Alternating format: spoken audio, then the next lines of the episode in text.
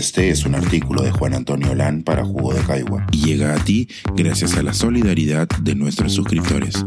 Si aún no te has suscrito, puedes hacerlo en www.jugodecaigua.pe.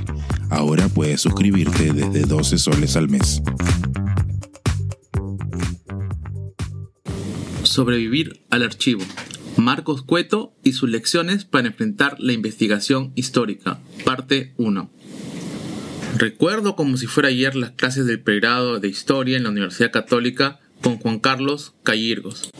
Este profesor, formado tanto en antropología como en historia, mencionaba que ambas disciplinas tenían un elemento en común.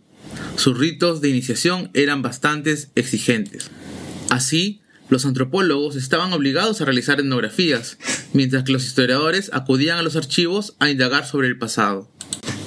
El problema principal era que nuestros docentes asumían que sabíamos los principios básicos para desenvolvernos en nuestros respectivos campos, o en el peor de los casos, que aprendiéramos de forma espontánea a partir de la experiencia. En otras palabras, éramos lanzados a la piscina del conocimiento sin ni siquiera saber qué necesitábamos para no ahogarnos. Felizmente, en los últimos años, han aparecido salvavidas que evitan que las nuevas generaciones atraviesen las mismas dificultades que la mía sufrió al momento de iniciarse en la investigación. Por ejemplo, tenemos la guía para escribir historia, reflexiones sobre un oficio desafiante, del reconocido historiador peruano de la ciencia Marcos Cueto, recién publicada por el Instituto de Estudios Peruanos. Bajo la fórmula escribir e investigar, investigar y escribir, Cueto nos enseña de forma clara y didáctica cómo podemos construir un proyecto de investigación para nuestros temas de interés. Primero, estamos obligados a conocer lo escrito por otros especialistas sobre el personaje, el periodo, la región o el problema a ser estudiado. Es decir, debemos empezar con nuestro estado del arte identificando qué se ha investigado, cuáles han sido los principales debates entre los expertos y qué no se ha estudiado a profundidad. Todo ello nos servirá para plantear nuevas preguntas, formular interpretaciones originales o buscar fuentes no empleadas. Cueto precisa que estas cuestiones deben ser relevantes para el conocimiento histórico. Adicionalmente, nos recomienda, primero, elaborar marcos temporales que determinen el inicio y el final del proceso histórico que estamos investigando. Y segundo, asegurarnos de la accesibilidad de los documentos. Así como toda narrativa tiene un inicio, un nudo y un desenlace, lo mismo debemos aplicar a nuestro incipiente proyecto. Para Cueto, es importante que realicemos un esquema donde distribuyamos nuestros futuros capítulos. Cuando leí esta parte, me sentí contrariado, dado que mi práctica habitual era recopilar toda la información y luego empezar a organizarla. Cuando continué con la lectura del libro encontré la respuesta. Debemos escribir lo más pronto posible con la información que tengamos a disposición.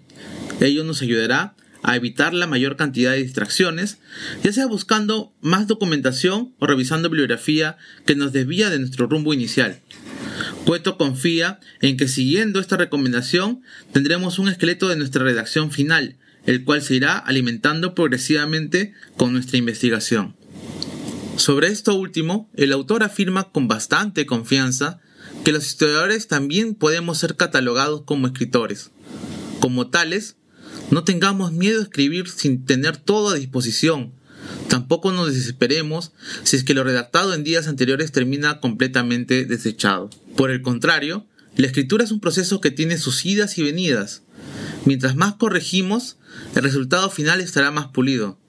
Dicha corrección también nos ayudará a aclarar nuestras ideas, mejorar nuestras interpretaciones y fundamentar nuestros argumentos. Una vez que tenemos en nuestras manos el resultado final, ¿qué sigue?